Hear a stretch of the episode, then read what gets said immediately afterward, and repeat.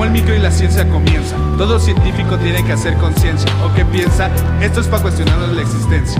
Piensa que la experiencia de ser solo es una vivencia. Mejorar y parar. Decir yo te escucho. Si estuvieras en mi lugar, entenderías mucho. y para los curiosos con ganas de más, ahí les va su podcast. Comienza con Kike.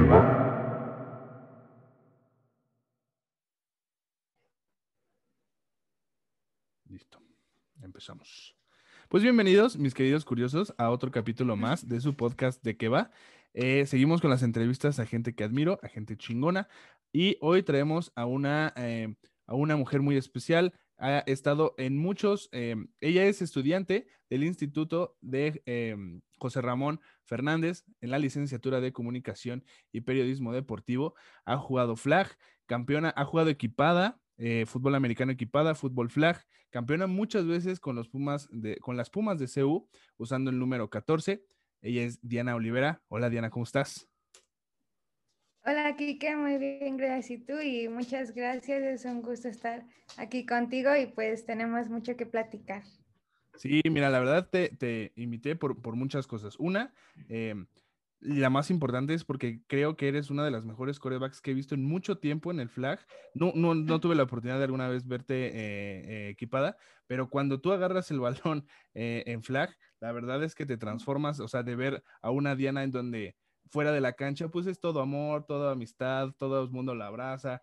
Em, y cómo, ver cómo te transformas y haces cortes que, o sea, si yo los intento hacer, me desgarro y me mato en ese momento. Si pueden, búsquenla en YouTube. Hay muchos videos de los highlights de Diana y, y por muchas otras cosas, ¿no? Has llevado también el periodismo deportivo a otro nivel, empezando, vas, vas empezando eh, de un instituto en el cual pues es un instituto muy reconocido eh, y vamos a empezar un poco, eh, platícame también, ahorita también cuadrar los horarios para esta entrevista fue un poco pesado.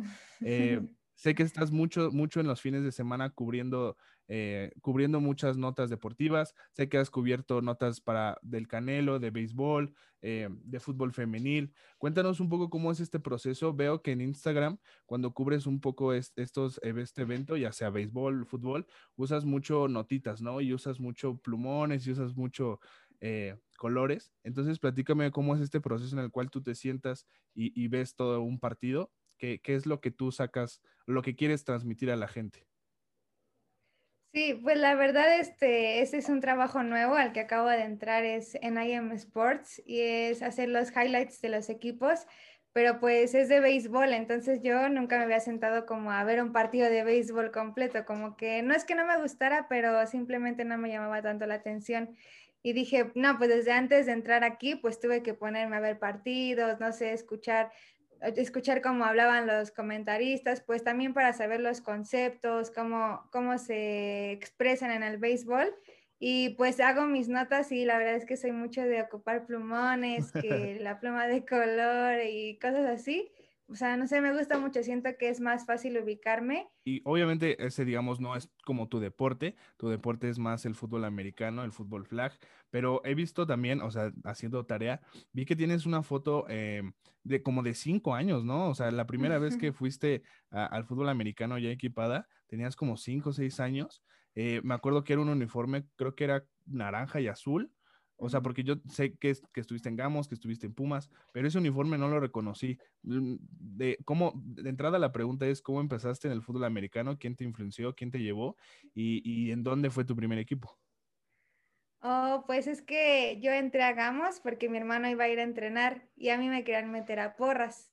Y, yo, y yo, pues, nunca dije que no, pero cuando fui, como era la chiquita, era la flaquita, pues me querían cargar a mí, me querían subir a mí y yo dije, ay no, qué miedo, o sea, no me, no me gustaba, no, no quería que, que yo fuera la que estuviera arriba de todas en, o sea, no sé, ahí en porras y ya fue cuando, es que en Gamos hacían un torneo que se llamaba Bomberos Bomberitos y era para niños, era de flag, le llamaban Tochito, bueno, siempre la han llamado Tochito, pero era de niños pequeños, se ve niños pequeños como de 5 a 8 y bomberos era de niños de 9 a 12 y podían jugar niñas y niños.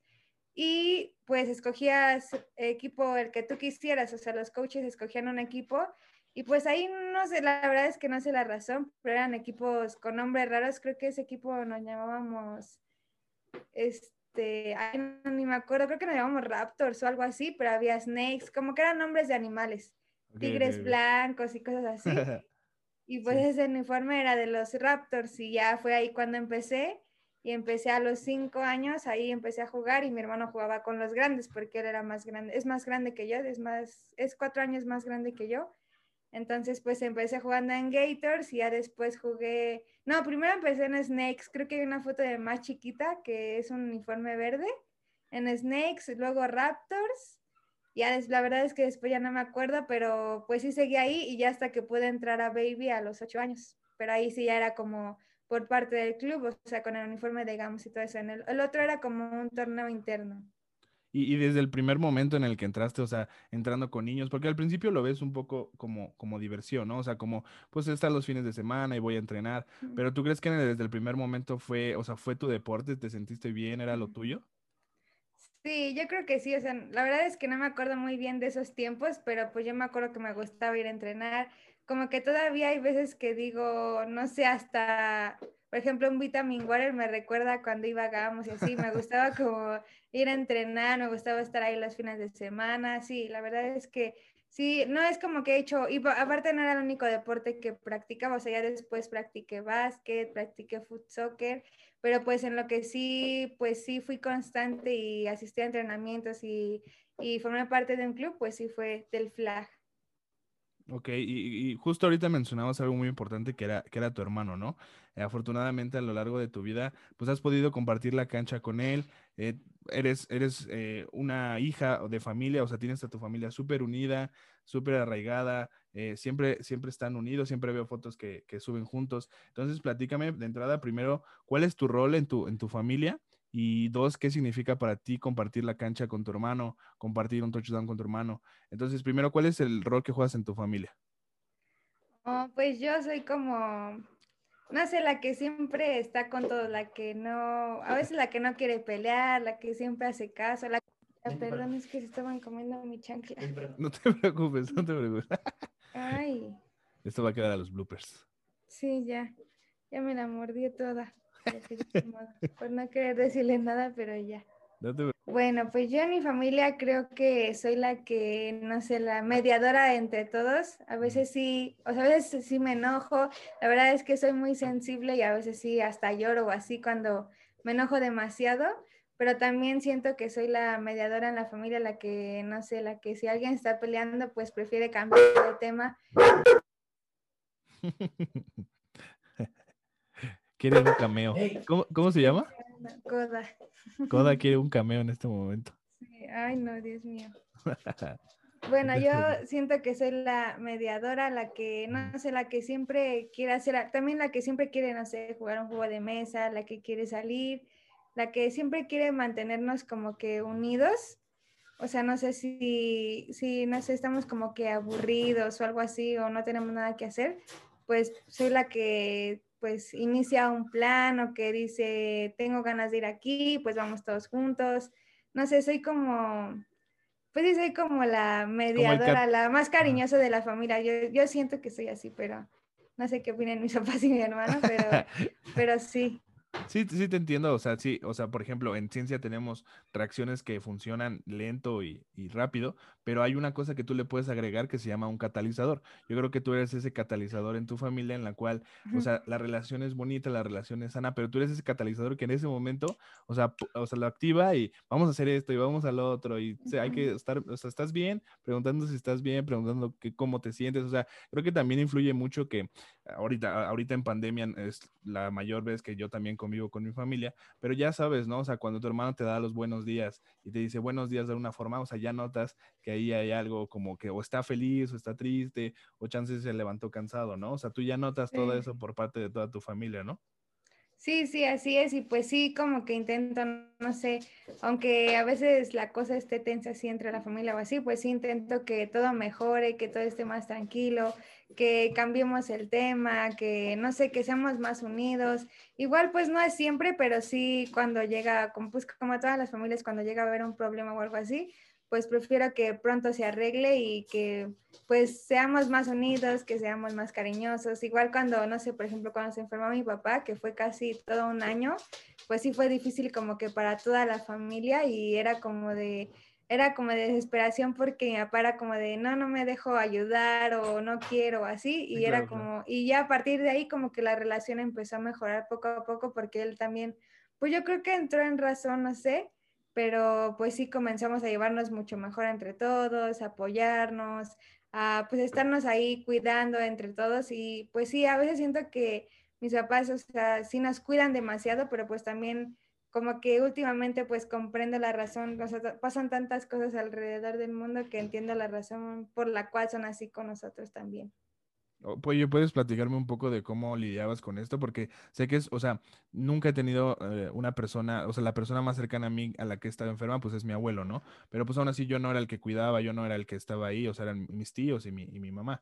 Pero platícame un poco cómo lidiabas con esto. Sé que es difícil estar eh, con una persona que, que pues necesita de cuidados, ¿no? Que no se puede valer por sí misma. Y ahora un año, o sea, un año es muchísimo tiempo. ¿Cómo, cómo tú lidiabas con esta, pues a veces frustración, a veces esta, eh, ¿cómo se llama? Em, ay, se me olvidó. Bueno, esta, esta eh, sinfín de emociones donde un, había días buenos, había días malos. ¿En qué te refugiabas tú en ese tiempo? Sí, pues es que primero en abril le detectaron un tumor en el estómago y pues fue que fue a dar al hospital y a lo casi casi lo operaron de emergencia y pues todavía estaban clases, ahí todavía no había pandemia, no había nada. Y pues era algo complicado, la verdad es que también mi novia nos ayudó muchísimo en, no sé, es que mi hermano tenía que ir a entrenar, por, por lo mismo de que es becado de la UVM, pues no podía faltar a entrenar, no podía faltar a la escuela. Yo iba a la escuela en la tarde y él iba en la mañana, entonces él pues de repente iba al hospital en las tardes, yo iba en las mañanas y pues como yo no, yo no sé manejar ni nada, pues mi novio era el que me traía, el que me llevaba, el que no sé, a veces se quedaba ahí en el hospital con mi papá también. Entonces, pues sí fue algo difícil y más porque pues yo me tenía que ir a la escuela, ¿no? Estaba en las mañanas con él en el hospital y me tenía que ir a la escuela, o sea, no quería ir a la escuela, prefería, no sé, quedarme ahí con él o estar más tiempo con él, porque pues sí, no era como cualquier cosa, yo, como te digo, soy muy sensible y sí, pues me pegaban mucho las cosas, no solo de verlo ahí en el hospital o así, pues me ponía triste. Entonces, pues la verdad es que sí siento que mi novio nos ayudó muchísimo, también en lo emocional, al menos a mí, que, y también mi mejor amiga, que la verdad es que igual iba al hospital a visitar a mi papá o me iba a quedar con ella a su casa, porque igual si mi hermano se quedaba en el hospital con mi mamá, pues yo me podía quedar aquí sola en la casa, entonces mejor me iba a dormir con mi mejor amiga. Y pues sí, siento que fueron esas dos personas que igual nos ayudaron mucho. También pues nuestra familia, pero como nuestra familia vive lejos, tenemos familia en Los Cabos y además familia también vive en pues hasta, hasta Ecatepec. Entonces pues eran como que las más cercanas que teníamos. E igual pues mi novio, todo, creo que todavía no trabajaba, solo trabajaba los fines de semana. Entonces pues era más sencillo que estuviera como apegado a nosotros y creo que también eso ayudó mucho a la relación entre todos con mi novio y así. Entonces, se ganó, a los suegros. Sí, sí, sí. Entonces, pues sí, la verdad es que sí fue, o sea, fue algo difícil, pero a la vez, pues, cuando salió del hospital, pues ya estuvimos aquí. Al principio como que él que mi papá quería como hacer todo y pues no dejaba que lo ayudáramos y ya después como que las cosas fueron cambiando, como que hasta nos volvimos más unidos pero en octubre le dio una parálisis, igual yo creo que pues de tanto estrés, de, todo, le dio una parálisis facial, entonces pues otra vez estuvo malo. Y pues de igual forma, o sea, lo único que, que podíamos hacer ahí era apoyarlo, ayudarlo con sus masajes, con su dieta, porque también le dieron como una medicina que lo hizo bajar mucho de peso.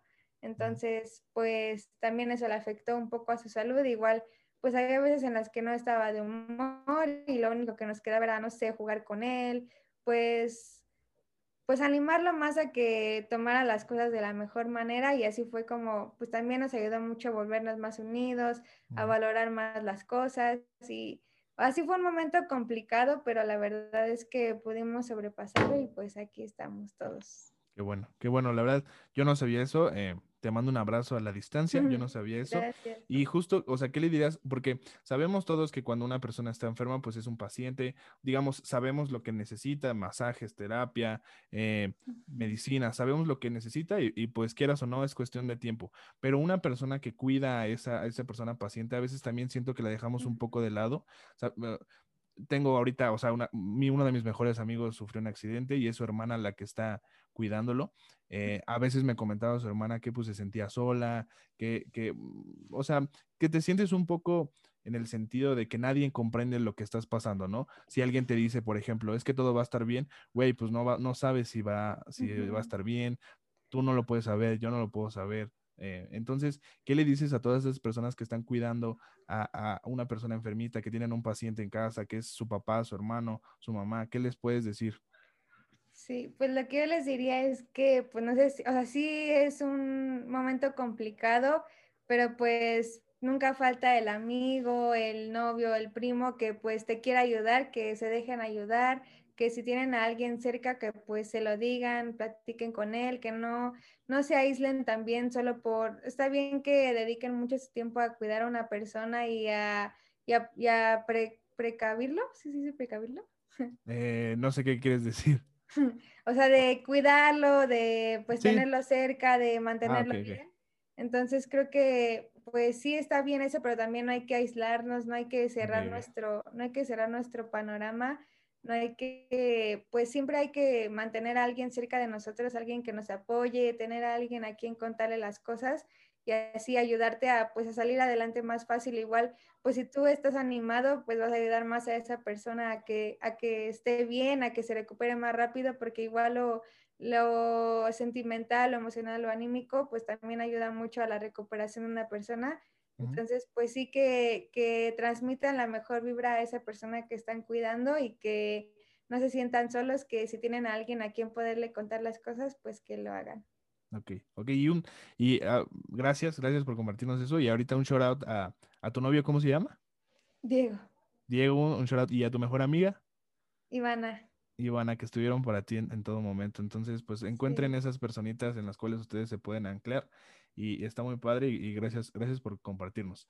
Pasando a otros temas y ya eh, pasando a otros temas, eh, te vuelvo a preguntarte, yo sé que es, eh, yo sé que has compartido con tu hermano la cancha de fútbol americano flag varias veces y sé que son muy unidos, sé que si lo tuviéramos que poner como en términos de películas, creo que eh, como en Titanes del Pacífico, él sería como tu compañero de, de, de Jaeger y, él es el que con el que comparte, eh, es como tu yin de tu yang, tu antimateria, ¿Cómo, ¿cómo describirías tu relación con tu hermano y qué es compartir la cancha con él?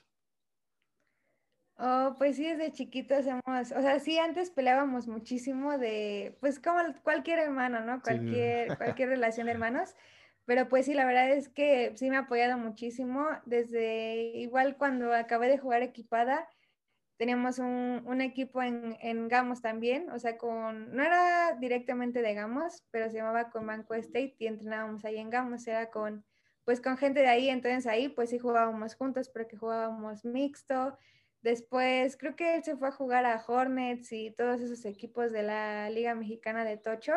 Y pues ahí fue cuando yo me fui a Pumas, pero hubo una temporada de la Liga Mexicana que yo me fui a jugar a Hornets con el mixto.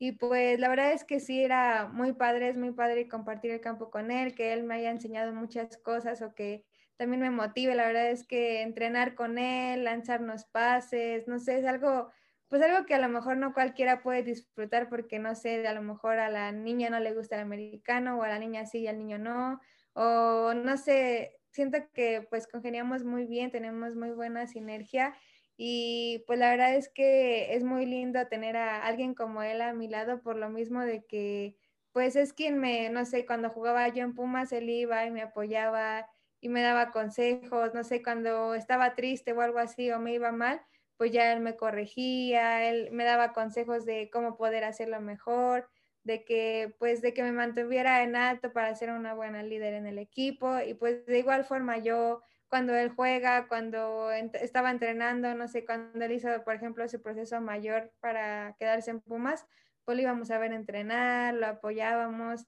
Y, y, pues también es algo de lo que nuestros papás nos han enseñado de siempre estar unidos, de apoyarnos el uno al otro, de estar en las buenas y en las malas y pues hasta la fecha creo que nuestra relación no ha cambiado, igual ahorita que él está en su proceso de preselección, pues sí es como de pues apoyarlo, de motivarlo, de que pues por más que existan topes, de por más que existan piedras en el camino, pues que él echa muchas ganas y que pues es muy talentoso, que pronto pues va a poder estar ahí representando a México y que pues siempre va a contar con nosotros para todo, aunque a veces no podamos estar en sus partidos igual porque yo juego y como él pues ya es más de estar solo o así y mis papás son más de estar conmigo, pues no por eso quiere decir que ya no lo apoyamos ni nada, él sabe que pues siempre vamos a estar con él y pues sí, así es nuestra relación, nos llevamos muy bien, a veces sí peleamos, pero pues todo bien, todo bien.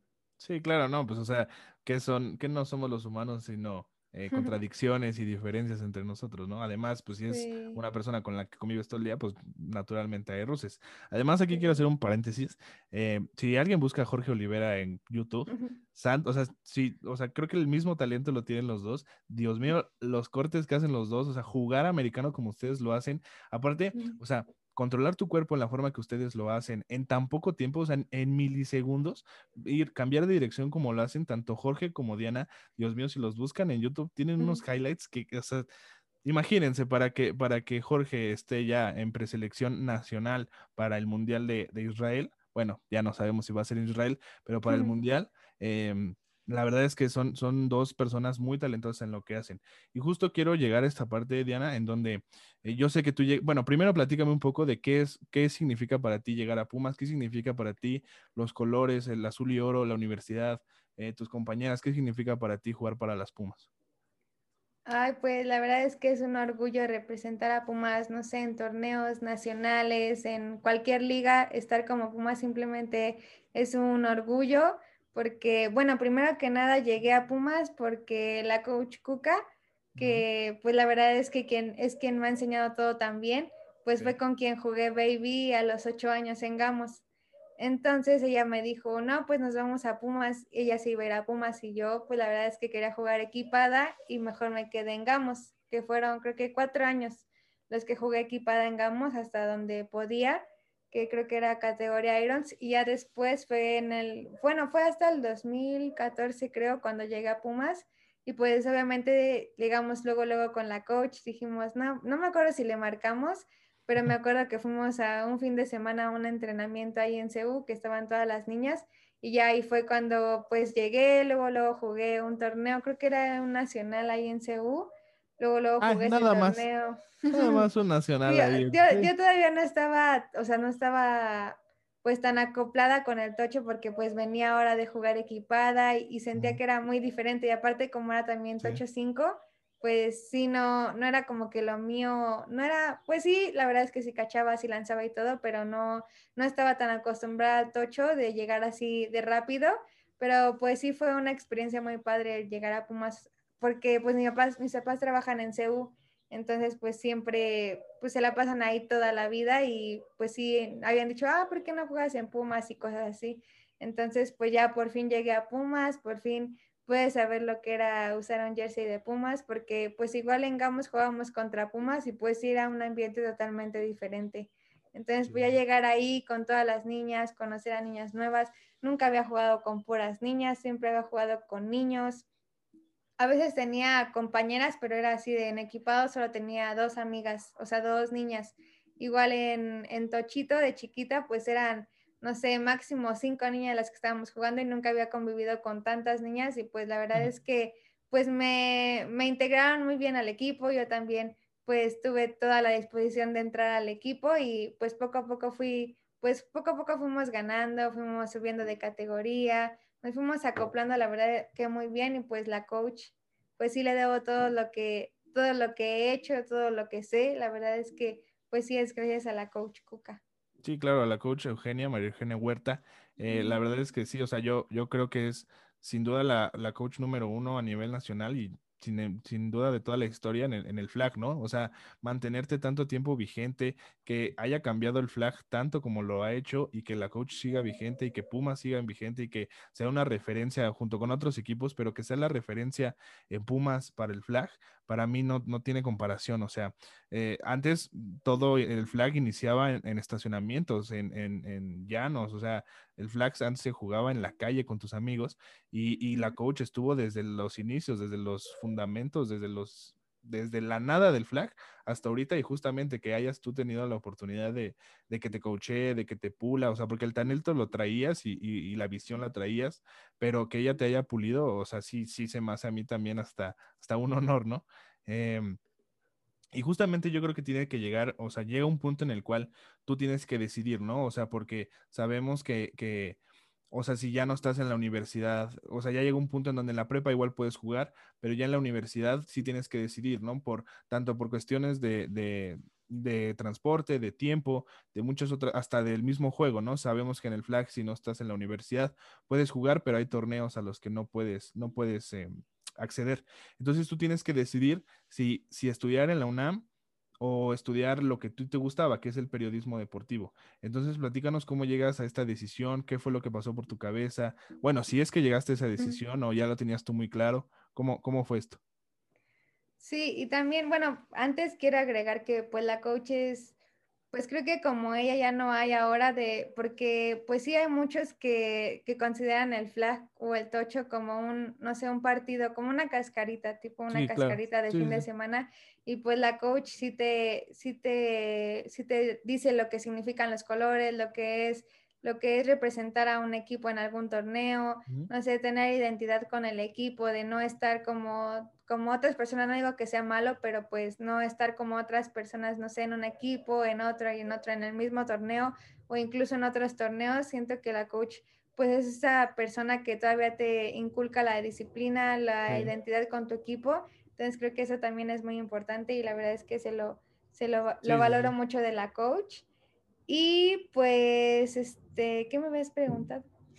Eh, que cómo llegaste a ese punto en donde tú tuviste que decidir ah. si estudiar lo que te gusta o, o, seguir con las Pumas, porque volvemos a lo mismo, o sea, si tú decidías jugar para las Pumas, pues no sé si haya periodismo deportivo como tal en la UNAM, o si, si desde tú del principio sabías que no querías estudiar en la UNAM, ¿cómo fue este proceso para, para decidir que ya no? Porque ahorita sabemos que pues ya no tienes el tiempo para jugar en Pumas, ¿no? Sí, sí, pues sí fue algo complicado porque pues acabando la prepa todavía seguía jugando ahí, iba a la prepa en la mañana, salía a las dos, creo, salía a las dos, entrenaba a tres y media, ya de ahí me iba a entrenar y pues ya de ahí me quedaba con mis papás en CU y de ahí ya nos veníamos de regreso a la casa, ¿no? Así diario, diario, diario y los fines de semana pues tenía todo el tiempo disponible para jugar, pero al entrar a la universidad, al empezar a buscar universidades, pues sí quería entrar a la UNAM, pero yo decía, pues tengo que estudiar comunicación y luego hasta, creo que era hasta octavo, hasta séptimo, te especializabas en periodismo deportivo. Entonces, pues era como algo, o sea, sí quería hacer, de hecho entré a la prepa, justo entré al Guillot porque pues quería hacer el curso para no tener que formarme para, en las filas del curso de CIPRE o CIPRO. Este, me metí ahí en la prepa y dije, no, pues quiero entrar a la UNAM ahí. Primero me había metido en secundaria para, en tercera de secundaria para entrar al, al, curso de la prepa y quedarme en la UNAM.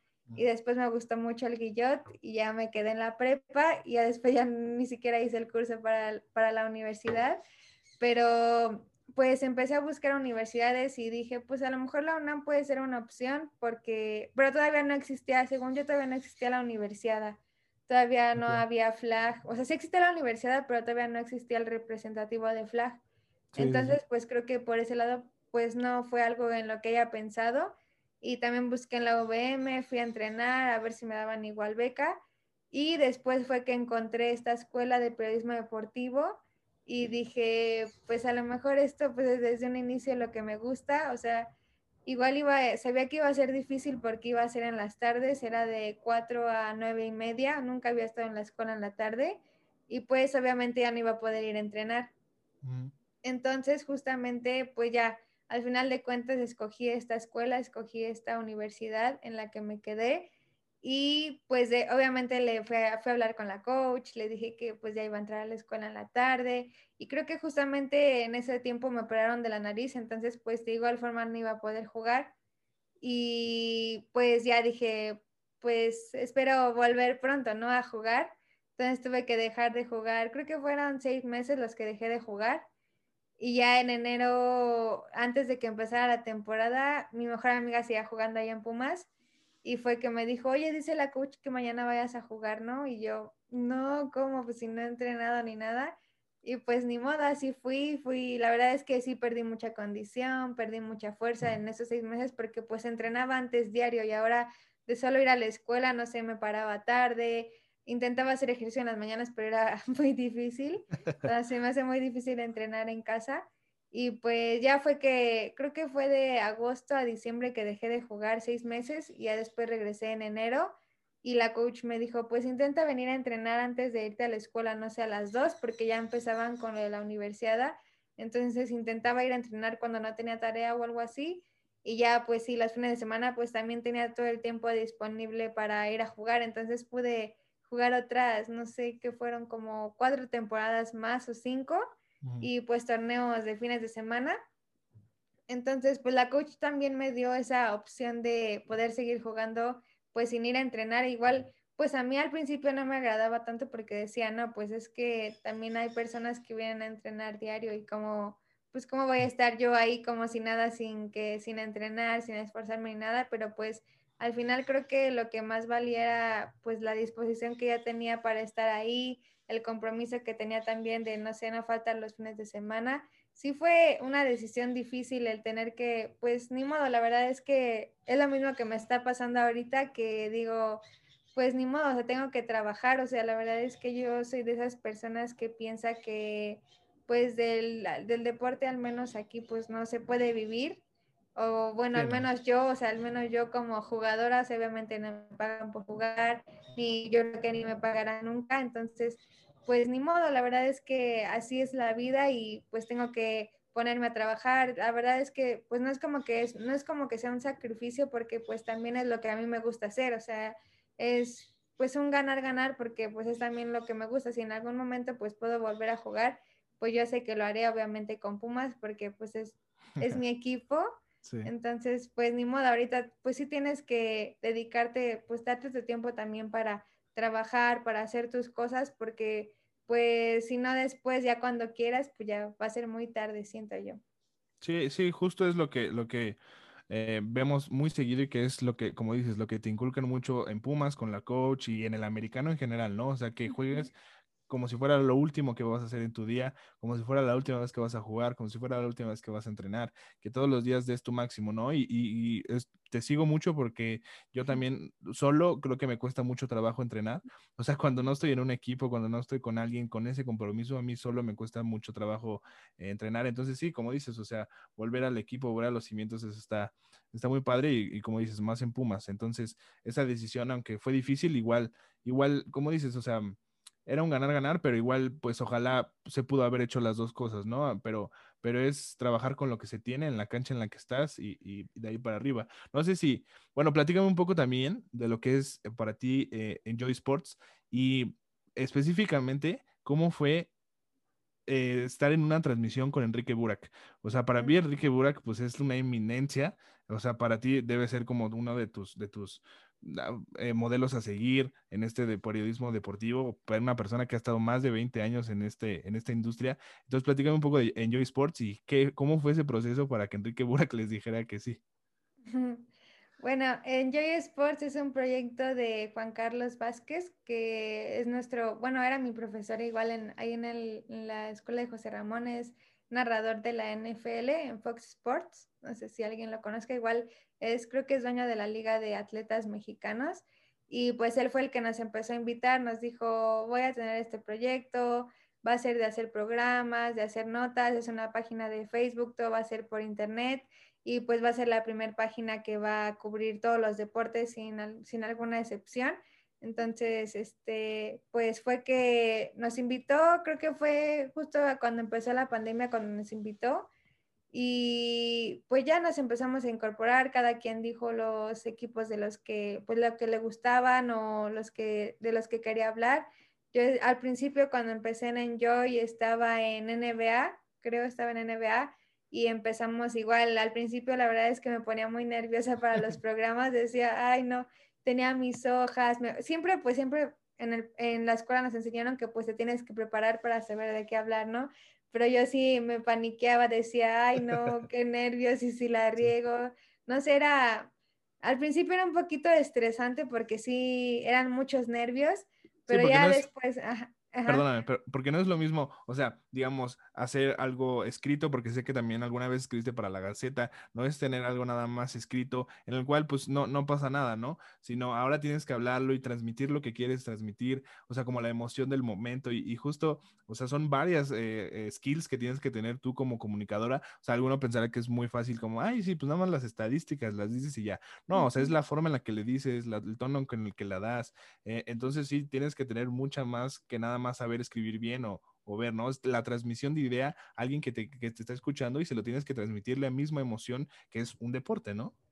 Sí, justamente aparte no es solo, ay, ya me sé el resultado y sé quién anotó más y así, o sea, también pues tienes que ver los partidos, tienes que seguir, no sé, por ejemplo, las redes sociales de la liga para cualquier cosa, te tienes que informar muy bien para poder comunicar a las otras personas lo que quieres y para, pues tienes que saber muy bien el tema, tienes que pues dominarlo en sí para que puedas comunicarlo de la mejor manera y pues también no, o sea, no te agarran de bajada en cuando te pregunten, no sé, por un jugador y digas, no sé, que no, no te quedes sin saber, pues sí tienes que estudiar muy bien, te tienes que preparar para los programas, igual cuando es una narración para un partido, pues te tienes que preparar bien, tienes que tener tus datos, tienes que tener todo listo para, para poder hacerlo. La verdad es que a mí no me gusta mucho la narración, pero pues sí, esto de los programas, la verdad es que ya me siento como más libre, ya, ya no es como de tanto ese estrés previo al, programa. Y pues sí, la verdad es que es muy padre estar ahí en Enjoy porque pues sí te ayuda a crecer, te ayuda a practicar, pues también haces notas, haces programas en vivo, te preparas, todo, todo, todo igual, hasta produces tú tu propio programa. Tú puedes poner las fotos, puedes poner no sé, todo lo que quieras tú también lo puedes hacer, igual como que Juan Carlos nos dio esa libertad de poder hacerlo nosotros. Y de igual manera, pues Juan Carlos fue quien nos, nos dijo de I Am Sports, de este trabajo de béisbol. igual creo que ha conectado a otras personas en otros trabajos. Entonces sí, es como un proyecto que te ayuda a crecer. Y lo de Enrique Burak, pues estábamos con un compañero que se llama Carlos Gómez Chico. Ah, sí, claro, claro, sí, sí, sí. Ese, perdóname, perdón que te interrumpa. Oye, qué voz la de él, ¿eh? O sea, hasta la misma, el mismo tono que usa. O sea, parece que yo estoy viendo ya a una persona que ya igual lleva mucho tiempo ahí. O sea, eh, qué talento de ese, de ese chavo. Sí, me, mis respetos. Ya, perdón. Sí, no, aparte se sabe, no, o sea, yo digo, yo quiero ser como él porque se sabe todo. O sea, se sabe desde el Super Bowl 1, en los medios tiempos. Así le preguntas algo y se sabe el año exacto, la estadística y todo. Ay, no. La verdad es que es, es muy bueno, es muy bueno. Creo que de hecho él está en Fox, pero sí, la verdad es que hasta su voz le ayuda muchísimo y pues él fue el que contactó a Enrique Burak con, o sea, lo contactó para que pudiera estar en nuestro programa y fue que pues ya lo invitó, le dijo que sí y ya fue que lo pudimos entrevistar, pudimos platicar con él. Y pues sí fue algo, pues siento que algo muy importante creo que para todos nosotros porque pues es alguien que ves en la tele, alguien que, pues en cuanto a lo que nosotros nos dedicamos, pues es como un ejemplo a seguir por todo lo que ha hecho, por, por su forma de ser, por, su compañerismo con Antonio de Valdés y con Pepe Segarra, no sé, es muy, es muy, es un ejemplo a seguir, la verdad es que pues fue algo muy significativo, pues para mí, creo que para todos los que estuvimos en ese programa, creo que fuimos dos más los que estábamos ahí en el programa y pues sí nos ayudó mucho como a darnos cuenta de las cosas, no sé, igual hay veces que personas como él pues con sus palabras te motivan como para no rendirte, para echarle ganas, para pues darte cuenta que sí se puede llegar a ser, pues a lo mejor no como él, porque la verdad es que sí es muy, muy, muy bueno, pero pues sí es pues una persona muy importante en el medio y fue algo pues increíble para todos nosotros poder tenerlo porque pues sí es como incomparable y hasta estábamos con los nervios antes de qué íbamos a hacer. no, sé, fue como antes que me ponía nerviosa para cada programa, o sea, eso ya se me había pasado y en ese momento regresó. Pero, no, pues, pues es que imagínate. Ajá, perdón, sigue, sigue, sigue. No, sí, sí, estuvo muy padre y pues ya. No, o sea, imagínate, o sea, yo creo que, o sea, no, o sea, puede ser que suene un proto, un poco pretencioso decir que quieres ser más, pero, pero no, o sea, ¿por qué no decirlo, no? O sea, ¿por qué no fijarte una referencia eh, en el que, o sea, ya tuve a Enrique Burak aquí y puedo seguir dándole, o sea, aunque, o sea, una amiga me decía como yo empecé, quiero empezar lo más antes posible, como para llegue un punto en el cual yo ya tenga 30 años y ya pueda yo transmitir ideas de la forma en la que quiero, ¿no? Eh, ella estudia cine, en tu caso periodismo deportivo, o sea que a tus 23, 22 años. 22. 22 años estés ya hablando con Enrique Burak, te pone la vara alta para decir, o sea, de aquí hacia arriba, ¿no? O sea, de aquí a tú ser eh, Diana Olivera y, tener una referencia, que alguien tenga una referencia como tal de, oye, ella es Diana y periodismo deportivo, ¿sí me explico? Que, que es justo eh, otro punto al que quiero llegar. Em, sin querer, sin querer eh, caer en mansplaining ni mucho menos, eh, sabemos que en nuestro tiempo pues hay mucho, o está muy arraigado o muy ya, ¿cómo decirlo? Pues está muy sonado el movimiento feminista, ¿no? El, un, siento yo que tiene que ser un movimiento en el cual se, debe de pelear en todas las trincheras posibles, tanto en el social, tanto en lo eh, académico, tanto en lo político, y digamos, desde tu punto es, eh, desde tu trinchera, que es lo deportivo, en el cual, pues, estúpidamente a veces se, eh, se malentiende que por ser mujer no estás hecha para hacer deporte durante mucho tiempo. O sea, apenas hace 50 años las mujeres no, no podían votar y, justo todavía tenemos mucho, mucho que trabajar, ¿no? Entonces, platícame tú cómo has vivido este proceso eh, feminista desde el deporte, cómo ves las ligas femeniles, cómo es el periodismo deportivo para mujer. Platícame un poco de este movimiento, cómo, cómo te ha ayudado para, para tu trinchera. Sí, pues desde pequeña la verdad es que yo nunca, nunca viví nada así de que, ah, tú eres niña, tú no puedes jugar, o tú eres niña, tú no juegues, o tú juegas mal, o tú no puedes hacer las cosas porque creo que desde pequeña demostré, pues desde pequeña como que fui, de, no es por nada, pero fui de las más sobresalientes del equipo y, o sea, entre los niños.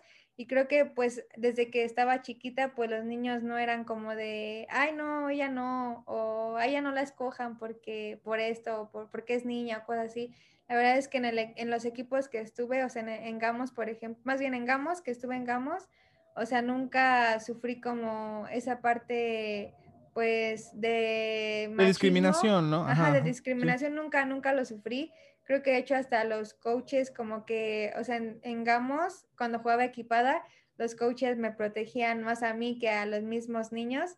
O sea, incluso recuerdo antes de cada partido, eh, cuando estábamos en Rabbits, cantaba, cantábamos una, bueno, cantaban una canción, la de, una de Molotov, que dice groserías. Pues, todos los partidos antes. Pero todo, ah, estás describiendo a todas las canciones. No importa cuándo le haces esto, todas las canciones. Pero sí, ya sé cuál, la de, la de las cuatro letras. Sí, sí, sí. Sí, sí, esa, esa, esa. Y a mí, pues obviamente no me gustaba cantarla porque pues yo no decía groserías. Bueno, ni las digo hasta el momento. Y de hecho había un coach que siempre me cargaba y, y así. O sea, que eran muy cariñosos conmigo y siempre me arroparon muy bien. Incluso hubo una vez que me lastimaron en, creo que estaba en Hornets cuando era coreback igual de equipada. Este, así me pegaron por la espalda, ya ni siquiera tenía el balón y me pegaron por la espalda y no, el coach reclamó y lo expulsaron y todo. Yo me lastimé el cuello, pero pues así el coach por defenderme hizo, la verdad es que hizo todo y todo el tiempo, todo el tiempo me estuvieron abrigando así hasta Irons, que estuve en Irons pues siempre me estuvieron cuidando mucho, nunca, nunca sufrí eso de discriminación, nunca me hicieron alguna grosería ahí en Gamos, nunca, nunca. Y pues sí, cuando empecé a escuchar eso del feminismo y todo eso, sí era como de, pues qué raro, la verdad es que yo estuve con muchos niños y pues la verdad es que qué bueno que pues nunca viví eso, que siempre, siempre fui bienvenida en, los equipos que estuve, en las categorías que estuve y hasta los papás como que me abrigaban mucho, o sea, me querían mucho por lo mismo de que, no sé, a veces era la única niña en el equipo. Siempre, así hubo un tiempo que en Irons ya mi mamá ya no me quería dejar jugar, dijo, no, ya, ya están muy grandes, ya no juegas y los papás así convencieron a mi mamá, no, déjala jugar, ya es su última, no sea fuerza querían que jugara también y pues sí era, o sea, me gustaba muchísimo estar en Gamos, la verdad es que el apoyo que nos daban era, o sea, que me daban a mí era pues era inigualable y nunca sufrí por ese lado nada de eso. Igual en la escuela, pues en la escuela sí éramos pocas niñas y pues la verdad es que sí había niños que decían, pues, por ejemplo, tenía una amiga que le, casi casi le hacían preguntas como para demostrar que ella supiera, ¿no? Que supiera de fútbol o algo así, pues yo, nosotros sí nos quedamos así como de, pues qué necesidad de tener que demostrarle a alguien que sabes de algún tema, pues si tú lo sabes, pues está bien, ¿no? Creo, creo, que al final de cuentas, pues las personas que están en el medio, las mujeres que están en el medio, pues muchos decían, ay, no, es que nada más es porque es por su físico, nada más por eso las aceptan. Y creo que hoy en día eh, en el medio ha cambiado mucho eso. Creo que las personas que están ahora enfrente de una cámara sí saben del tema, saben lo que dicen y están bien preparadas. Creo que ya no es, ya ha cambiado un poco eso. O sea, sí sigue habiendo mucho machismo en algunos medios de que dicen, no, pues tú no has de saber, no has de saber de fútbol, mucho menos de fútbol americano, no sé, algo así. Pero creo que hoy en día, no sé, lo que vemos en TUDN, lo que vemos en ESPN con Rebeca, Valmarín creo que está en TUDN, en Fox, sí. Con Mario Reiners, sí. Ajá, es muy, o sea, es, por ejemplo, que va con Reimers que, no sé, la critican que porque no sabe narrar y no sé qué, pues yo digo, pues ya los quiero ver a ustedes, ¿no? Estar en una Champions, estar ahí, o sea, si ustedes son muy buenos, pues ¿por qué no lo hacen, no? Creo que a veces sí juzgan mucho a las personas sin saber lo que han pasado o lo que saben, incluso lo que se preparan, o sea, muchos dicen, no, pues a lo mejor muchos han de pensar, nada más llegan, se sientan y narran el partido, pero pues en realidad no saben todo lo que uno se tiene que preparar para llegar hasta ahí. Y pues, pues sí, creo que esto del feminismo ha bajado un poco, al menos en los medios, creo que pues sí, en el, en el país obviamente está muy complicado toda esta situación, pero al menos en los medios o desde lo que yo he vivido, creo que sí ha cambiado muchísimo. Creo que pues sí han, ha ido avanzando poco a poco y pues esperemos que todo siga mejorando y que pues la verdad es que acepten a las personas o las juzguen por lo que, por lo que son y no por lo que parece. Exacto, ah, eh, justo eso, a eso quería llegar. O sea, también, desgraciadamente, estamos en un punto ahorita en donde a fuerzas tiene que haber mujeres. Eh, o sea, me refiero a tienen que ya darles un espacio a fuerzas, cuando simplemente tienen que verlas por su trabajo, por lo que hacen, por lo que saben y por lo que dicen. O sea, estamos cayendo siendo ahora del otro lado en el cual pues están poniendo a mujeres nada más por ponerlas, y no, o sea, ¿por qué no ponerlas realmente por lo que ellas dicen, por lo que ellas trabajan? Entonces, justamente ese es el otro lado, ¿no? Eh, también entender que todo, como todo, ay, perdón, yo comenzó en mi ojo. Ya, perdón y entender que como todo movimiento revolucionario tiene que ser radical, o sea, no puedes pedirlo por favor, no puedes decirlo eh, pues así como, ay, oigan, ¿qué tal si me, nos aceptan? No, o sea, tiene que ser un proceso radical, un proceso en donde, en donde tiene que cambiarse muchas cosas, si no la misma sociedad lo va, lo va a diluir. Y justo es, es este problema de que por ser mujer no tienes que hacer deporte, y, todavía lo vemos con los salarios, ¿no? O sea, vemos la diferencia abismal que hay un salario entre, entre las personas, eh, bueno, entre las mujeres que juegan la Champions contra, por ejemplo, un Cristiano Ronaldo, un Messi. Eh, las mismas basquetbolistas, cómo eh, las comparan con las, el salario de los basquetbolistas y no, no se le da lo que, lo que merece, ¿no? Volvemos a lo mismo, por su trabajo. Yo creo que en el momento, vamos a, evolucionar como sociedad, en el momento en donde se te juzgue por tu, por tu trabajo y no por tu género, género llámese mujer, hombre, eh, transvesti, transexual, lo que tú quieras, se te tiene que juzgar por tu trabajo, ¿no? Y en ese momento es donde, donde vamos a, evolucionar. A veces quisiera hacer como este capítulo de, los padrinos mágicos, en donde todos son grises y todos son lo mismo. Y, a veces estaría padre en esa, en una idea utópica, ser solo grises y solo ser un saco ahí y que te, que te valga por lo que eres y no por lo que, por lo que representa, o sea, por tu género, por tu color de piel, por tu complexión, ¿no? Em, sí. Por último, eh, platícame un poco, yo sé que que es difícil, o sea, dentro de todos los deportes siempre está la religión, o sea, no conozco o hay muy pocos deportes donde la religión está muy arraigada en ellos. Eh, platícame un poco para ti cómo, cómo es la religión, qué, papel juega, en qué crees, cuáles son tus ideologías.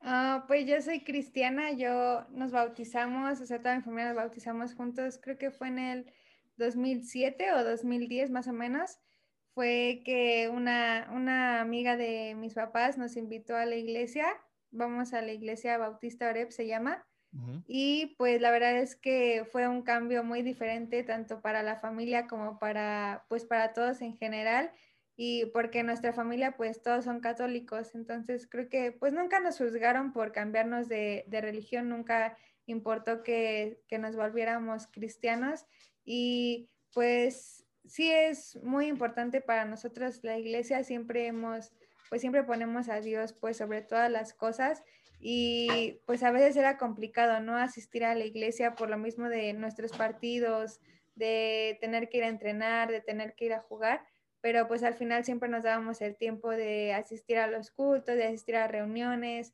de ir, no sé, a, los, había unos días de campo en, en Playa Capan se llama, entonces, pues sí, era, es una convivencia muy diferente la que se vive pues en la iglesia, la que se vive con, haces amistades, haces hermanos que pues al final de cuentas te apoyan demasiado, que, que te impulsan a seguir a Dios pues en, en todo momento.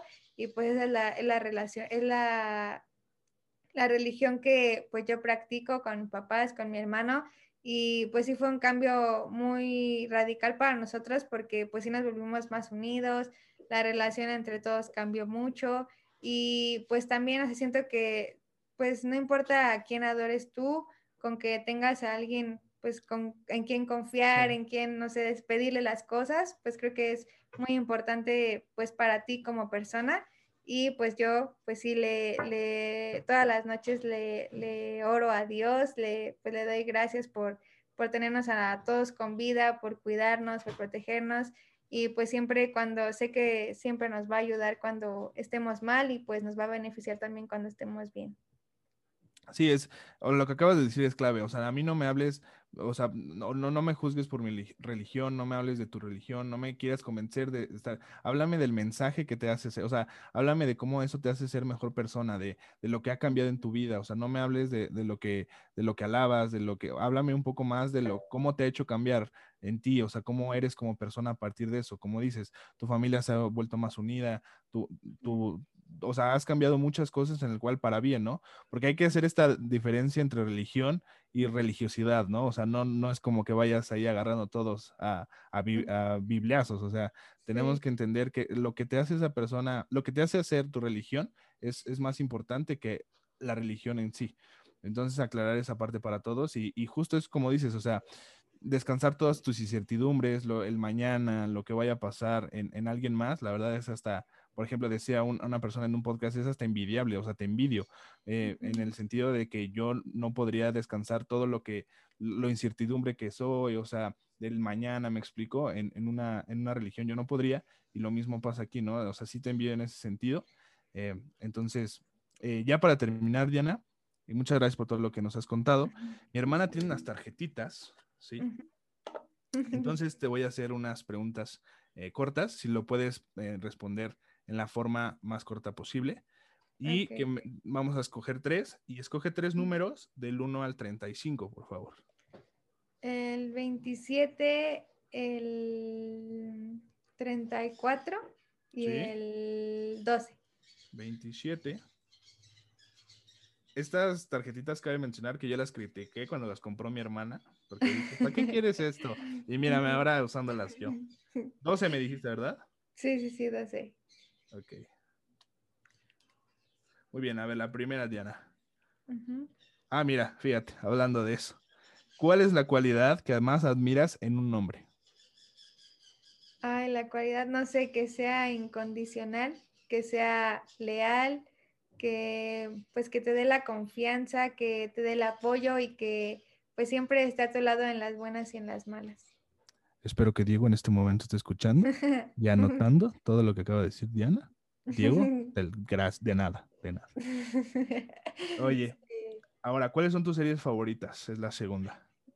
Ay, mis series, pues casi no veo series. Creo que, pues, La Casa de Papel, uh, Stranger Things, Ok, uy, buena, mm. buenas. Ambas dos, este. Ay, Good Doctor, el Good Doctor. Uy, ey, güey, ¿Ya, ¿Ya, acabaste de ver la última temporada? No, no la he visto. No, ya, voy a poner a verla. O sea, toda, toda la temporada está como muy flat, está como muy X, pero el último capítulo, ¿cómo acaba el último capítulo? Nada más te voy a spoilear, hay otra, va a haber otra temporada. Ay, qué bueno. Ojalá que nunca se acabe ese Good Doctor. Es que, ¿sabes qué? ¿Cómo le hace Freddy Highmore para, o sea, para los que no sepan, es un, es un doctor que tiene autismo, entonces lucha contra todos los estereotipos, volvemos a lo mismo. Entonces, pero ¿cómo actúa este vato a una persona con autismo, santo, o sea, parece que él realmente tiene autismo, o sea, una persona que vive en una distopía total, o sea, unas personas con autismo les vale lo que tú pienses, lo que, o sea, no viven bajo reglas sociales ni nada, y no sé cómo tú pienses, pero cómo actúa este vato, está... Sí, sí, sí, sí, está cañón. no sé, es como el tipo, el de también el de Milagro en la celda 7, no sé, ese actor que hace, que no sé, que actúa ah, cañoncísimo también. 13, ¿no? ¿En la celda 13? En la celda, así en la celda 13, 7, no me acuerdo cómo se llama. Y de la niña esta de la Lingo Lingo, no sé. Estaba muy cañón. La verdad es que yo al principio dije, ay, no, esta serie, como que a mí me da, no sé, me da miedo eso del hospital y que te abren y la sangre y todo eso. Y al principio, en el primer capítulo del aeropuerto, que, que le pone la válvula a este niño, dije, ay, no sé si voy a poder aguantar esta serie. Pero ya a partir de que la empecé a ver, ya me quedé clavada y me chuté todas las temporadas y no, no, no. Está increíble esa serie, me gusta muchísimo. Recomendación, realmente creo que tiene que ser hasta por ley que tengan que ver toda esa serie. Mis respetos, la historia, la trama, el diálogo, eh, las cámaras, todo cómo lo llevan, está muy, muy padre esa serie. Por último, Diana, la última pregunta, ya para cerrar. ¿Qué diría en tu epitafio? Epitafio es esta, em, eh, cuando en tu, en tu grave, ¿cómo se le llama? En tu ¿En tu cripta? En tu cripta, ¿qué diría ahí? O sea, diría aquí y todo lo demás. Ay, no sé, qué difícil.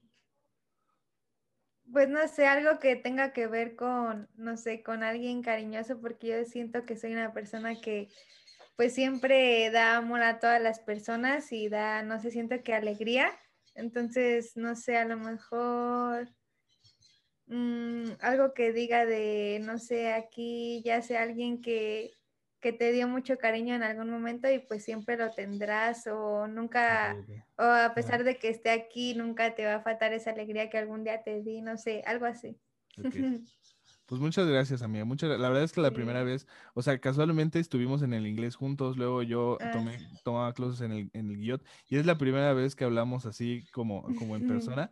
Entonces fue la primera interacción que tenemos así tal cual. Nos hemos saludado, nos hemos visto y todo, pero es la primera interacción que tenemos así. La verdad, eh, o sea, cuando empecé esto dije, la tengo que entrevistar a ella por lo, todo lo que haces, desde lo deportivo, cómo estás rompiendo este, este paradigma eh, desde tu nicho en el cual las mujeres sí pueden hacer deporte, sí pueden hacer periodismo deportivo y lo pueden hacer al más alto nivel a comparación de lo que ustedes me digan. Entonces, desde el momento que dije, te tengo que entrevistar, entonces muchas gracias por estar aquí, te agradezco todo lo que nos contaste, todo lo que nos dijiste y, pues nada, muchas gracias. Muchas gracias a ti por invitarme, por tomarme en cuenta. Igual sí, creo que nunca habíamos platicado así de esta forma, pero pues sí, estuvo muy padre estar aquí contigo y la verdad es que muchas gracias también por tus palabras y por tu admiración. Ya es, la verdad es que siempre vas a poder contar conmigo, no importa si necesitas algo, pues aquí voy a estar.